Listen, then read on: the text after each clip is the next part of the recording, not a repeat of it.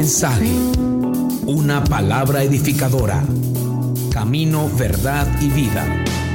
Con Mario Luis Suárez, predicador, escritor y apóstol del Ministerio Internacional Camino, Verdad y Vida de Venezuela. Prepárese para recibir una palabra que bendecirá su vida. Quiero hoy compartirles algo que está en Juan capítulo 4, versos 1 al 10. Juan capítulo 4, versos 1 al 10. Dice, y cuando pues el Señor entendió que los fariseos habían oído decir, Jesús hace y bautiza más discípulos que Juan, aunque Jesús no bautizaba sino sus discípulos, salió de Judea y se fue otra vez a Galilea. Verso 4. Y le era necesario pasar por Samaria. Vino pues a una ciudad de Samaria llamada Sicar, junto a la heredad que Jacob dio a su hijo José. Y estaba allí el pozo de Jacob. Entonces Jesús, cansado del camino, se sentó así junto al pozo. Era como la hora sexta. Vino una mujer de Samaria a sacar agua. Y Jesús le dijo, dame de beber. Pues sus discípulos habían ido a la ciudad a comprar de comer. La mujer samaritana le dijo, ¿cómo tú siendo judío me pides a mí de beber que soy mujer samaritana? Porque judíos y samaritanos no se tratan entre sí. Respondió Jesús y le dijo, si conocieras el don de Dios y quién es el que te dice, dame de beber, tú le pedirías y él te daría agua viva. Amén. Esta historia yo creo que toditos, yo creo que toditos los que estamos aquí, me atrevería a decir que en un 100% hemos escuchado hablar de la mujer samaritana. Lo primero que debo decir es que en, el propósito de Dios hay cosas que aunque no nos gusten, aunque no nos gusten, Dios las usa para bendecirnos. Amén. Así que usted puede tomar en este momento a la persona que tiene a su lado, darle una palmadita y dile, mira, sé que a lo mejor lo que estás viviendo no te gusta mucho, pero prepárate porque el Padre tiene una bendición camuflada detrás de un problema. Amén. Hay, hay bendiciones mimetizadas a través de las situaciones que tú vives. Amén. Bendiciones camufladas que Dios ha reservado desde la eternidad y que Él ha dispuesto a entregártela aun cuando tú atravieses cosas que no te gustan, que no entiendes, pero que Dios las tiene destinadas para soltarte una poderosa y ungida bendición. Algo extremo, diga conmigo, algo extremo viene sobre mi vida. Aleluya. ¿Cuántos dicen amén? En el versículo 4 dice, y le era necesario pasar por Samaria. Pero cuando usted ve y, usted analiza la historia, usted se va a dar cuenta de que cuando la Biblia dice que le era necesario pasar por Samaria, lo único que dice que sucedió en Samaria fue esta historia, que se sentó al lado de un pozo cuando tenía sed y que allí apareció una mujer del lugar que, a la que él le pidió agua. Es decir, quizá no había una agenda programada, una cita eh, apuntada con aquella mujer. Aquella mujer no sabía quién era Jesús. Jesús es primera vez que la veía, no sabía en lo biológico, en lo natural quién era ella, pero en lo eterno había una necesidad. Había algo trazado por el Señor para que hubiese un encuentro celestial entre Jesús, el Hijo de Dios, y aquella mujer de la ciudad de Samaria, de Sicar. Amén. Entonces cuando la Biblia dice le era necesario, usted tiene que aprender a descubrir los códigos detrás de las palabras, porque en la Biblia la palabra necesario está hablando de dos cosas. Está hablando, la, la palabra necesario quiere decir obligatorio, diga conmigo obligatorio. Ahora la pregunta es, ¿realmente le era obligatorio a Jesús pasar por Samaria? Pues él pudo haberse ido por otra ruta que no conectaba con Samaria. Había varios caminos para llegar de Galilea a Jerusalén o viceversa, porque él iba camino a Galilea. Él estaba saliendo de Jerusalén. Se podía ir por la orilla del Jordán, que era la ruta más, más fácil, pero era larga. Y había la ruta difícil, que era la de la montaña, y además llena de enemigos, porque los samaritanos se habían declarado en lo natural enemigos de sus hermanos, los israelitas, porque ellos también eran israelitas, a fin de cuentas. Pero eran enemigos porque unas razones históricas lo, lo convirtieron así. Ahora bien, la Biblia dice que le era necesario. ¿Por qué era necesario? Porque necesario significa obligatorio. Ahora, ¿quién obligaba a Jesús a caminar o a irse por allí? Amado, quiero que sepas que hay situaciones que para ti van a ser obligantes porque en, en la dinámica de Dios Quizás tú no querías ciertas cosas en tu vida, pero tú ves que indefectiblemente Dios empieza a acercarte, a colocarte paredes, a, guiarte a cosas y que de pronto tú te encuentras en una situación que tú no la querías, que, que no te agrada, que te saca lágrimas, que te hace llorar, que te hace sufrir, pero descubres que aquella situación, aunque tú no la querías, estás allí como que te obligó una circunstancia, te obligó. Ahora tú puedes pensar en esta tarde que tu vida está sencillamente siendo arrastrada por las circunstancias y eso se llama despropósito. Mas sin embargo, cuando hay gente de reino, ¿dónde está la gente de reino en esta tarde? La gente de reino no nos guiamos por el azar, no nos guiamos por casualidades ni por circunstancias. Diga conmigo, mi vida obedece a un propósito eterno. Todo lo que en mi vida estaba trazado desde la eternidad y yo camino día a día dirigido por el Espíritu Santo y él es quien, guía mi vida, aunque me haga pasar por los valles de sombra de muerte, no temeré mal alguno porque Él está conmigo. Aleluya. Entonces hay situaciones donde Dios te obliga a pasar aunque tú no lo quieras. Pero lo interesante de esto, mi amado, es que hay situaciones que aunque no te gustan, al final te bendicen. Porque la misma palabra necesario, que significa obligatorio, también significa conveniente. Y a lo mejor eso, eso, es lo que necesitas ver en esta tarde. Lo que necesitas es darte cuenta que esa situación en la que Dios te ha obligado a estar, te conviene. Porque aunque ahora estés llorando lágrimas de dolor, quizás por la misma situación, esa situación va a ser cambiada y Él cambia mi lamento en baile, amén, y me llena de alegría, me ceñiste de alegría, dice la escritura. Él hace que el valle de lágrimas se convierta en una fuente, aleluya. ¿Por qué? Porque las situaciones que para usted son obligantes de parte de Dios, de Dios para usted te dice, te conviene porque te voy a bendecir. Si no pasas por esa situación, a lo mejor no van a ocurrir jamás las bendiciones que Dios tiene programadas. Hay puertas que se abren en medio del dolor. Hay puertas que se abren en medio de situaciones que si usted jamás pasa por ellas, esa puerta jamás se va a abrir. Hay promociones que vienen en medio de la adversidad. Y yo he aprendido a lo largo de estos años que aunque me ha costado pasar por situaciones que no he querido, hasta este día Dios me ha mantenido levantado por su gracia, por su gloria porque Él aprovecha todo aquello a lo que me obliga para bendecirme. Aleluya. Oh, gloria a Dios.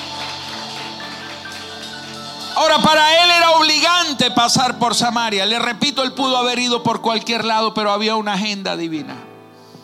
Y entonces en Samaria, ¿por qué Samaria? Porque esos lugares, a veces en donde Dios nos obliga, están los tesoros escondidos.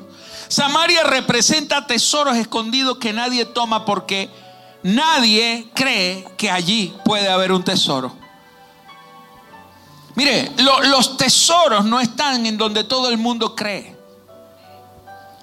Le voy a contar una pequeña historia que me la contó un pastor amigo. A mí me invitaron a predicar una vez en una zona por aquí cerquita, se llama Tumeremo. Eso queda casi, casi al final de Venezuela. Entonces, él me está contando, íbamos pasando precisamente por el Callao. El Callao es donde están las minas de oro. aquí en ese lugar donde yo le mostré, vivían unos mineros. A los mineros les regalaron un terreno. Y ese terreno hicieron un ranchito. Y como ahí no hay aguas servidas, no hay cloacas ni nada de eso, ¿sabe?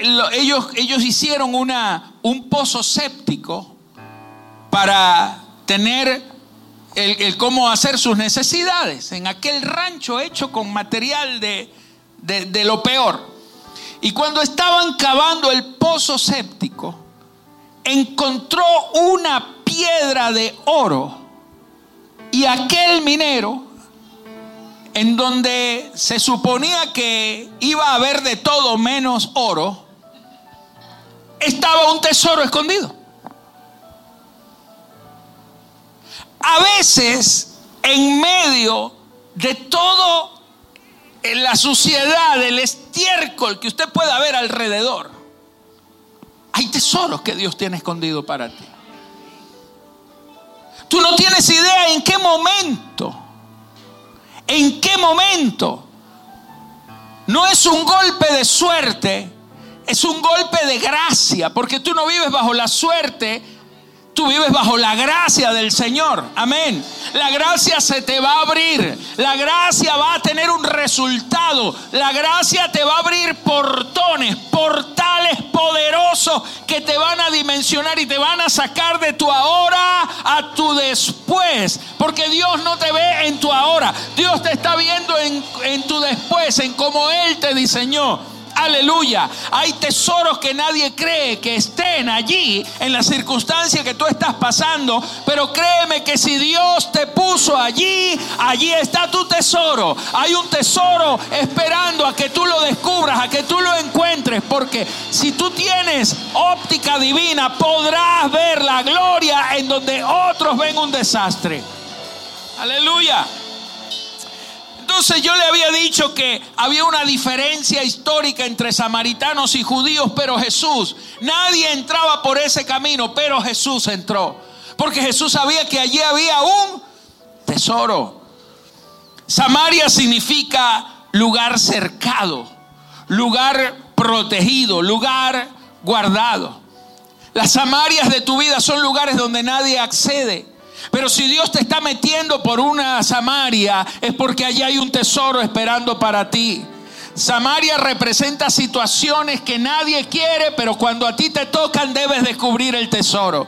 Tú debes saber que Dios no te hace pasar por nada doloroso a menos que allí haya algo gratificante al final. Siempre la gracia de Dios es suprema. La, la, gracia de Dios tiene supremacía por encima del dolor, por encima de la necesidad, por encima de la situación, por encima de la circunstancia. Aleluya.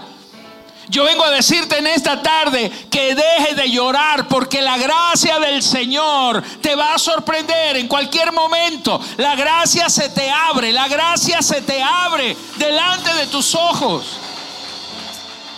Oh, gloria a Dios.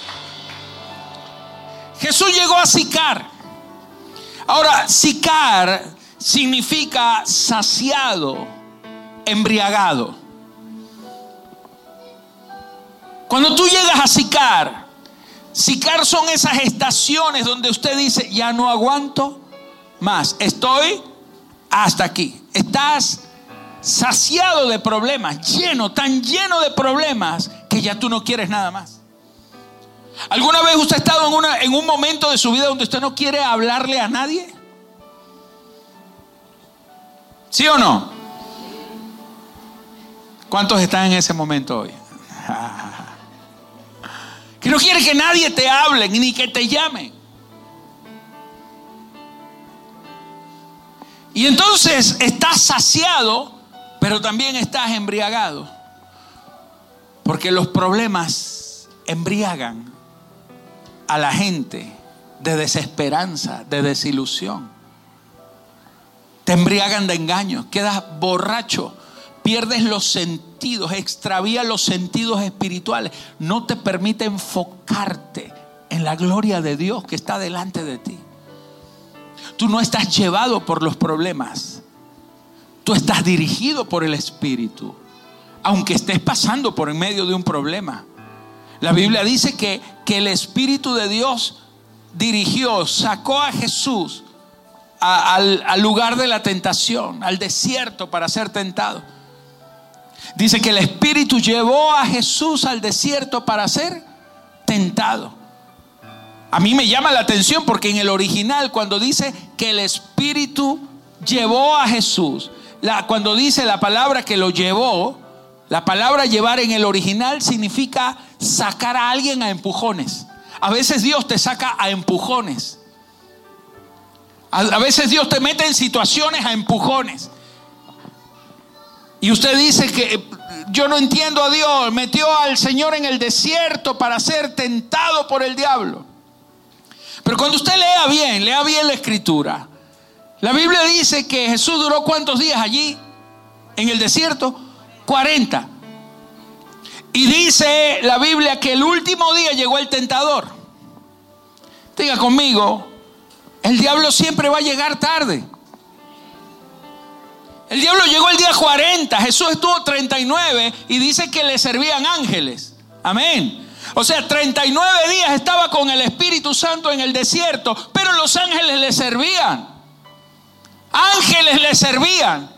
En el desierto hay ángeles dispuestos para servirte, porque cuando tú entras en los desiertos guiado por el Espíritu Santo, es porque el diablo llega tarde y Dios te está entrenando para algo poderoso, porque al final dice, el diablo huyó de él y, salió del desierto en el poder del Espíritu. Usted entra guiado por el Espíritu, pero sale en el poder del Espíritu. Cuando usted entra, el diablo llega tarde y cuando te viene a tentar, el diablo que vino a tentarte sale derrotado porque no haya por dónde.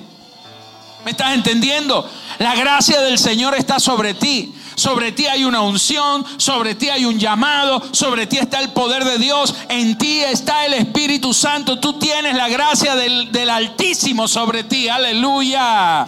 Alguien diga amén. Usted no puede estar saciado o embriagado de problemas. Jesús sabía que allí había una gran necesidad y que la gente que estaba en Sicar estaba hastiada. Era gente que no tenía oportunidad, gente necesitada, execrada, y Jesús lo sabía. Pero en medio del sicar, en medio de aquel problema, en medio de aquella situación, escúchame, en medio de toda situación siempre hay una fuente. Amén. En medio de aquel lugar estaba el pozo de Jacob. El pozo. Diga conmigo, hay una fuente. Ese pozo, señores, tenía varios miles de años que Jacob se lo había dado a José. Pero lo disfrutó la posteridad. Todavía cuando Jesús fue al pozo, todavía el pozo estaba vertiendo agua viva, agua fresca. Hay pozos de Dios que nunca se van a secar. Y tú tienes que aprender a descubrir que en medio del desierto hay una fuente. En medio de tus desiertos hay una fuente. En medio de tus problemas hay una fuente de donde puedes beber. En medio de la sequedad hay una fuente que puede llenar tu vida. Aleluya. Siempre Dios tiene una fuente dispuesta para ti. Yo no sé, pero es que hay gente que eh, eh, está viviendo en el desierto porque nunca han descubierto su fuente. No han descubierto la fuente. Tienes que aprender a descubrir la fuente. Cada problema que te hace llorar, cada problema que te saca lágrimas, no has visto la fuente. No has visto la fuente. Siempre recuerdo la, la historia de aquella mujer de Agar. ¿Sabe quién era Agar? Una esclava egipcia que le fue dada a Abraham cuando Abraham estuvo en Egipto y Abraham le secuestraron a su esposa, ¿se acuerda? Abraham le secuestraron a la esposa. Pero Abraham le creyó a Dios y Dios peleó por Abraham. Y a la esposa de Abraham no la tocaron, se la devolvieron y le devolvieron ganados y le devolvieron riquezas. Y entre las cosas que le dieron a Abraham, le dieron esclavos. Y había una esclava llamada Agar que fue la esclava que fue asignada a Sara. Ahora hubo un día en donde, en donde Abraham tuvo que sacar a esta esclava de la vida de ellos, porque se estaba convirtiendo en un problema, y ella sale al desierto, sale al desierto, y entonces se echó a morir y estaba llorando, y de pronto aparece un ángel en el desierto. Es que en los desiertos de tu vida siempre habrá ángeles del Señor para socorrerte enviados de Dios para socorrerte. Y el ángel le dijo, ¿por qué lloras? Y dice que la mujer levantó la mirada y al, dice, a la distancia de, un, de una flecha, a la distancia de una flecha, había un pozo, había una fuente. Quizás tú estás llorando amargamente porque ya piensas que no hay salida y tienes la fuente delante de ti, pero no la ves. Las fuentes se te tienen que revelar. Si no se te revela la fuente, solo verás el desierto. Si no se te revela la fuente, solo verás el problema. Pero aprende a ver la fuente de vida en medio de tu sicar y entonces te saciarás de Cristo. Te saciarás de su gloria. Tienes que aprender a descubrir la fuente en medio de tus necesidades, en medio de las necesidades en las que Dios te obliga, porque son obligantes, pero convenientes. Amén. Ahora, Dios utiliza tu cansancio para abrirte puertas nuevas. Escúchame esto. La escritura dice que el Señor llegó a aquel lugar, le era necesario. Verso 6, estaba allí el pozo de Jacob. Entonces Jesús, cansado del camino, se sentó junto al pozo. Tenemos que aprender este código, mi amado. ¿Estás cansado? Siéntate junto a la fuente. Hay gente que está cansada y se va de la fuente. Hay gente que está cansada y Dios le manda una fuente y dicen, ya yo no quiero escuchar esa fuente. Ya yo no quiero escuchar los mensajes del apóstol, del pastor, del líder. Quiero buscarme mi propia fuente. Y ninguna otra fuente podrá saciar tu vida como lo hace la fuente del Señor. Hay fuentes que no son de Dios. Y toda fuente que no es de Dios no es fuente. Te va a dejar un mal sabor. ¿Estás cansado? Ve a la fuente. ¿Estás cansado de la situación que vives, en la fuente hay llenura. Tu fuente es Cristo. Tu fuente es el Señor. Se te tiene que revelar. Si no se te revela la fuente, vivirás cansado eternamente. Jesús estaba cansado. Pero Jesús no estaba cansado de los problemas. Jesús no estaba cansado de la adversidad él estaba cansado porque tenía un cuerpo físico, pero él era la fuente. Escucha, tu cansancio es tu mejor oportunidad para entrar en el reposo del Señor. Si tú estás cansado, aprende a reposar. Tú no necesitas unas buenas vacaciones, porque tu problema no es físico. El problema está en, en cuando nos cansamos por dentro, porque estamos haciendo toda la obra de Dios con nuestra propia fuerza. Y allí hay cansancio. Cuando tú quieres vivir tu vida con tu propia fuerza. Cuando tú quieres solucionar tus problemas con tu propia fuerza. Cuando tú quieres solucionar cada situación con tu propia fuerza, con lo natural. Un problema espiritual jamás podrá tener una fuente natural que la sacie, que lo solucione. Los problemas espirituales se, se solucionan con revelación espiritual. No hay otra manera. Pero tu cansancio es el mejor momento para entrar en el reposo de Dios.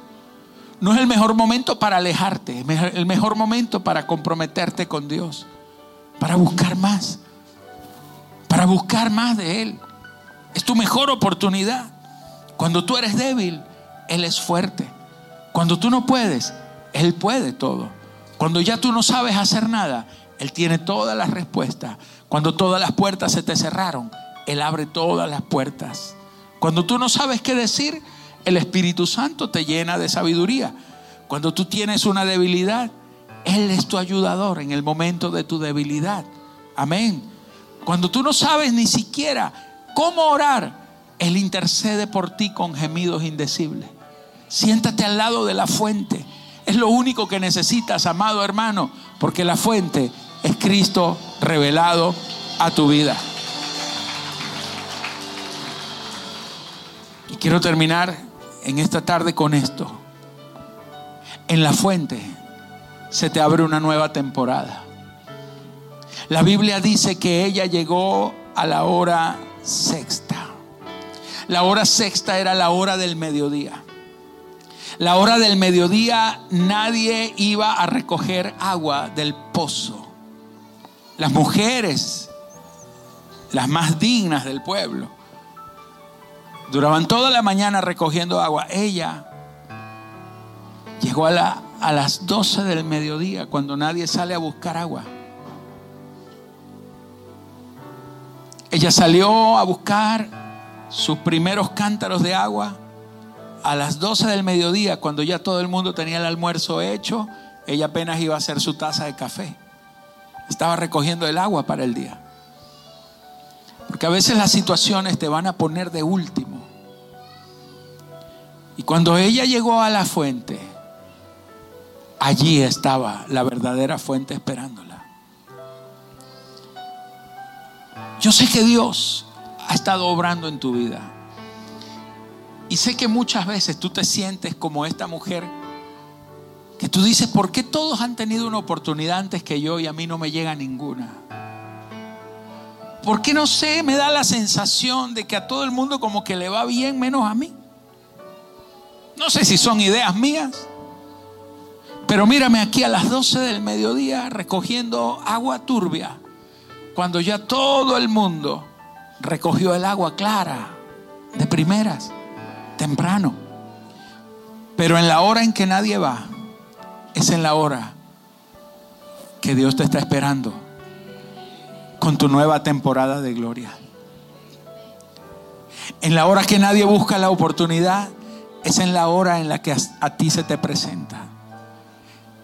Dios se te presenta en tus espacios vacíos. Esos momentos cuando ya tú no tenías ningún plan. Esos momentos cuando lo que menos te imaginas es que Dios se te va a aparecer. Que lo que menos tenías planeado es que Dios te va a soltar una bendición y tú dices, ¿cómo es esto que no lo entiendo? Tengo años y años y años tratando de progresar, tratando de levantarme, haciendo todo, buscando, abriendo puertas, llamando gente. Y ahora cuando no estoy buscando nada, se me abre una puerta. Así es como Dios actúa. Se te va a abrir una puerta nueva. Una nueva temporada se le abrió a esta mujer. La mujer que nadie quería y que nadie aprobaba, el Señor la aprobó. El Señor la usó. El Señor la engrandeció. Porque todo lo que el Señor toca lo engrandece. Y si Él está dentro de ti, créeme mi hermano, tú no vas a perder, tú no vas a fracasar. Esto ha sido Camino, Verdad y Vida. Esperamos que este mensaje haya sido de bendición para usted. Para contactar al apóstol Mario Luis Suárez y nuestro ministerio, visite nuestra página web www.cddministerio.com. Muchísimas gracias y hasta la próxima.